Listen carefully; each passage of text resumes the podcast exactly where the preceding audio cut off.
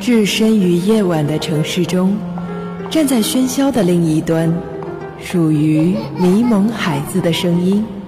这里是猫巷呓语，梦里日光倾城，不再孤单。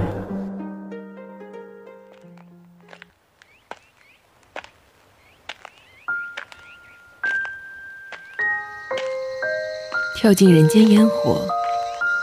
鱼子揉着酸胀的小腿肚，脑海中闪过这样一句话，似乎是某个他喜欢的漂亮男人的书，是谁呢？他懒得想了。今天走了很多路，尽管那只是条步行街，腿上有朵开不败的睡莲，浅蓝粉紫，姿态舒展，仿佛他的皮肤就是一汪水。不深不浅，供他肆意悠游绽放。那步行街人声嘈杂，长辈们们说要吃素。那素食店就在那儿，两个姨母和父母亲都是年过半百的人了，他们是一个时代的。女子感觉自己夹在中间，有些格格不入。他是哪个时代呢？八零还是九零？他没有答案，或许他只是个千年前的孤魂，不期然地飘落在这个时空的缝隙里。素食并不做的精致，用餐方式也是自助式的，随时随取。鱼子坐在最里面的角落，看着人来人往。食物并不可口，可是他喜欢这家店的经营理念：一米一食，弃之是罪。不可贪。自助餐的提醒加上佛理，仿佛没有不遵从的道理。鱼子似乎想起了那遥远的释迦国王子是怎样抛开了锦衣玉食、至尊王位，坐在菩提树下涅槃了悟的。他似懂非懂，他还要在这人世修炼很久呢。出了餐厅，一行人走在热闹的步行街上，没有带轮椅。母亲和姨母一边一个搀扶着他，仿佛也不是很吃力。女子自己是这样觉得。她始终记得康复师教她的正确的迈步方式：挺胸、抬头、收腹，上身要和迈出的脚平齐，等等。街上的人群熙来攘往，到处都是各种食物的香味，各种店铺小摊卖着各种东西，穿梭人群。鱼子恍惚觉得自己就好像是个天外来客，看什么都觉得新鲜有趣，可是又那么的陌生而熟悉。陌生是因为仿佛不长不短的生命中没有过这种体验。熟悉是因为他看过太多的影像和文字描述过，多次时候他其实只是个旁观者，习惯冷冷的观望着。那烟火人间只是从他身边飘过，并不停留，拥他入怀。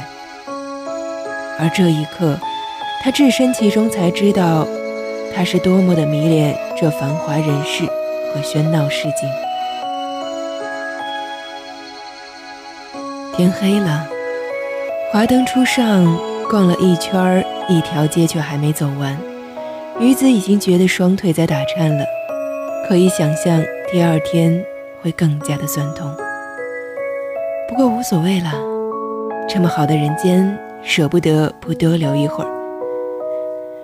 鱼子买了一个杯子和一小盆多肉植物，他的杯子破了，就一直想要买个新的。而肉乎乎的小莲花萌态可掬，这些东西他一共花了三十六元。他终于相信了那句鸡汤味浓厚的话：金钱与快乐并不等同。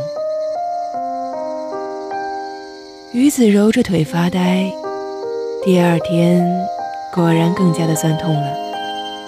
捧着新杯子躲进沙发里，看着肉乎乎的小莲花和他腿上的妖娆。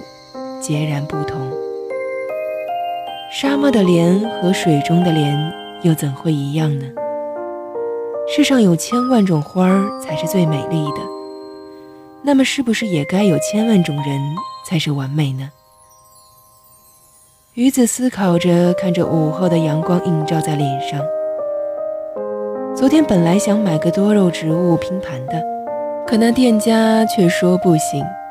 刚才父亲便从附近的市场拼了盘回来，大大的盘子里有五颗肉乎乎、形状各异的植物，绿油油、紫艳艳的，分外可爱。他想，在父亲心中，是不是自己也像这盆植物呢？四月的风温柔拂面，吹起身后粉纱紫幕。女子深呼着，觉得自己。在人间，